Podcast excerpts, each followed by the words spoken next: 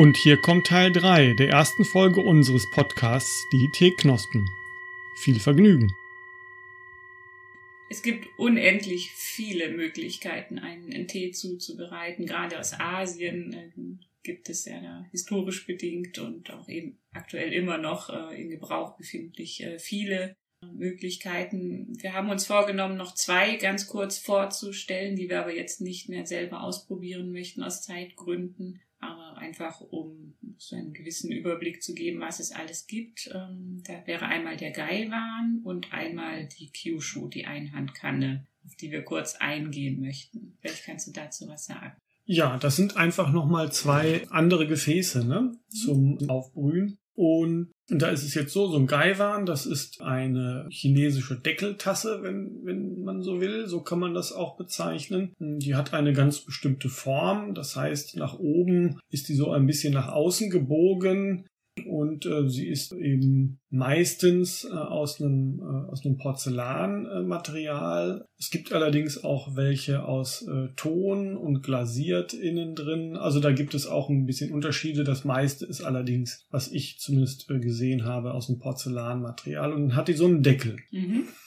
Und das ist einfach ein Gefäß, um auch äh, Gung Fu Cha machen zu können. Also Gung Fu Cha bedeutet nicht, dass man jetzt hier äh, verwendet bei dem schwarzen Tee unbedingt ein Tonkännchen verwendet, sondern das ist mit dem Gaiwan ist es genauso Gung Fu Cha. Geht es eher um die um die kleinere äh, Zubereitungsgefäß äh, und mehrere mehrfach Aufgüsse. Ein Gaiwan hat auch ungefähr dieselbe Größe wie so ein Tonkännchen, so um die 100 150 Milliliter. Genau, da gibt es unterschiedliche Größen auch, genauso wie bei den Tonkännchen, das kann variieren. Und in diesem äh, Bereich so in etwa, es gibt auch sogar noch etwas größere Gaiwane, äh, bewegt sich das. Mhm. Und äh, das Prinzip ist dann sehr ähnlich. Äh, da kommt der Tee rein, das Wasser und dann kann der Deckel festgehalten werden und dann wird es durch so einen Spalt abgegossen, sodass die Teeblätter eben ähm, zurückgehalten werden, weil durch diesen Spalt äh, dann nur das, mhm. das, der Teeaufguss sozusagen rausfließt. Mhm. Das Porzellanmaterial hat dann eben den äh, Vorteil, oder was heißt Vorteil, das ist der Unterschied, äh, eher, so würde ich das neutraler formulieren. Der Unterschied ist, dass das den Geschmack des Tees nicht beeinflusst. Während hingegen bei den Tonkännchen äh, der Geschmack des Tees durch unterschiedliche Tonarten da beeinflusst werden kann. Und beim dem Gaiwan hätte man dann eben das Gleiche. Ich möchte noch kurz erwähnen, es gibt auch Kännchen natürlich aus einem komplett neutralen Material, also aus Porzellan oder Glas mhm. oder ähnliches. Also es gibt nicht mhm. nur Tonkännchen. Und äh, da habe ich eben dann, dass der, dass der Tee selber nicht mehr beeinflusst wird. Mhm. Mm, und die äh, Kyushu, das ist ähm, ja eine eine japanische Kannenform. Die haben so Größen so mit 60 Milliliter, 70 Milliliter. Das kann auch hochgehen bis 300 Milliliter. Je nachdem, welchen Tee ich denn verwende und für wie viele Personen äh, spielt das eine Rolle, was ich da äh, vielleicht verwenden mag. Auf jeden Fall, das ist so ein äh, Kännchen, wo dann an der Seite so ein äh, Arm, äh, sieht eben wie so ein, ein Griff. Griff. so ein Griff ja. äh, rund äh, rauskommt. Daran hält man die fest und kann dann zum Beispiel mit dem Daumen, es gibt auch noch andere Techniken, den Deckel festhalten mhm. und dann ausschütten. Und auch hier äh, ist es ein Kännchen, äh, mit dem Mehrfachaufgüsse dann eben gemacht werden. Mhm. Das ist da meistens zumindest der Fall bei den, bei den meisten Teearten. Mhm. Und ähm, ja, ich sagte schon Japan, das heißt, man kann da prinzipiell je nach Material auch jeden Tee zubereiten. Ich kann da also auch natürlich äh, Oolong-Tee, schwarzen Tee äh, machen. Ansonsten kennt man das oft auch eben für grünen Tee, weil in Japan ja das durchaus der dominierende Tee ist, der grüne Tee. Mhm. Ja, Schwarztee spielt in Japan nicht so die große Rolle.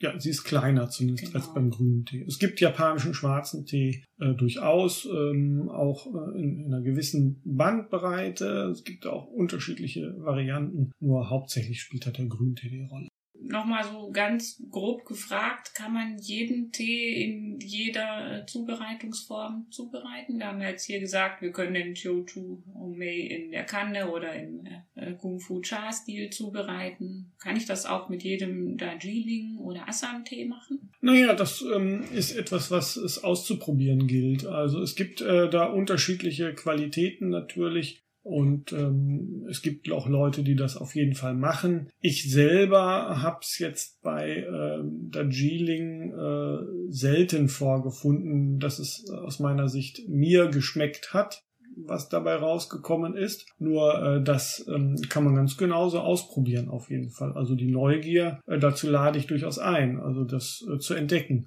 Bei einem Broken Assam oder Ceylon Tee, da wäre ich schon doch sehr skeptisch den äh, auf diese Weise, weil äh, das sind so kleinteilige Materialien, so schnell kriege ich den Tee bei einer Hochdosierung zumindest äh, dann kaum noch ausgeschüttet, dass er nicht so bitter ist, dass es noch schmeckt. Äh, da wären dann andere Parameter auszuprobieren mit deutlich mhm. geringerer Menge. Ja, also ich habe das noch nicht, nicht so für mich entdeckt, äh, sage ich einfach mal bei diesen Tees. Nur neugierig äh, sein, äh, das äh, finde ich zumindest gerade eben beim Tee lohnt sich immer.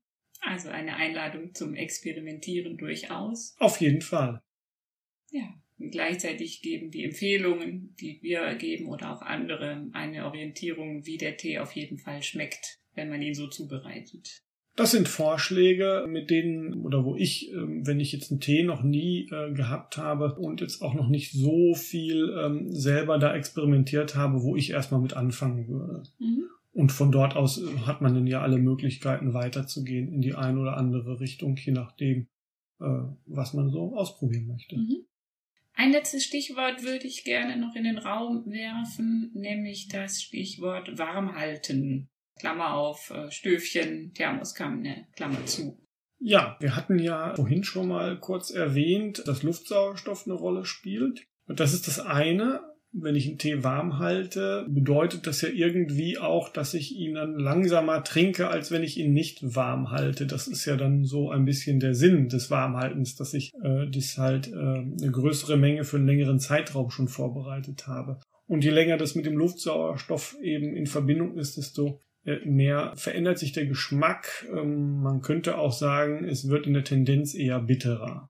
Und das Gleiche gilt letztlich auch für das Erhitzen, das dauerhafte Erhitzen des Tees äh, wirkt sich auf das Geschmacksprofil einfach aus. Bedeutet auf jeden Fall, äh, dass äh, Nuancen verschwinden werden. Also wenn ich einen Tee über längere Zeit mit Temperatur erhitze, dann verschwinden da Nuancen und er wird auch auf einer gewissen Weise eben kräftiger allerdings eben eher unter, unter Berücksichtigung von so leichten Bitternuancen. Deswegen ist das etwas, was ich selber für mich eher nicht, äh, nicht mache. Warm halten äh, würdest du unter Umständen deswegen nicht empfehlen, weil der Tee nachbittern kann und seinen Geschmack verändert? Ja, also auch hier gilt wieder, wenn ich sozusagen einen Tee, den ich jetzt hier vorfinde, in seinem ursprünglichen Geschmacksprofil äh, wahrnehmen möchte, ähm, wenn ich ihn warm halte, also auch in der Thermoskanne oder äh, eben im, auf dem Stöfchen dauerhaft erhitze, dann verändert das sich einfach. Und mhm. für meinen Geschmack eben nicht zum Vorteil. Mhm. Was mache ich, wenn mir jetzt so ein Tee kalt geworden ist, weil ich irgendwie abgelenkt wurde oder eben, eben nicht zu Ende trinken konnte? Kann ich den noch irgendwie retten? Kann ich den kalt trinken? Ja, das kommt auf den Tee drauf an. Viele Tees lassen sich auch, auch wenn sie auf diese Weise abgekühlt sind, schmecken sie trotzdem noch so dass ich ihn dann kalt trinken kann. Das äh, nochmalige Erhitzen würde ich jetzt nicht äh, vorschlagen, weil das, wie gesagt, ein so starker neuer Einfluss mhm. auf das Aroma ist, dass ich das nicht für, für so sinnvoll halte. Das heißt, entweder er schmeckt kalt oder die Blumen freuen sich. Das ist auch eine Variante, ja.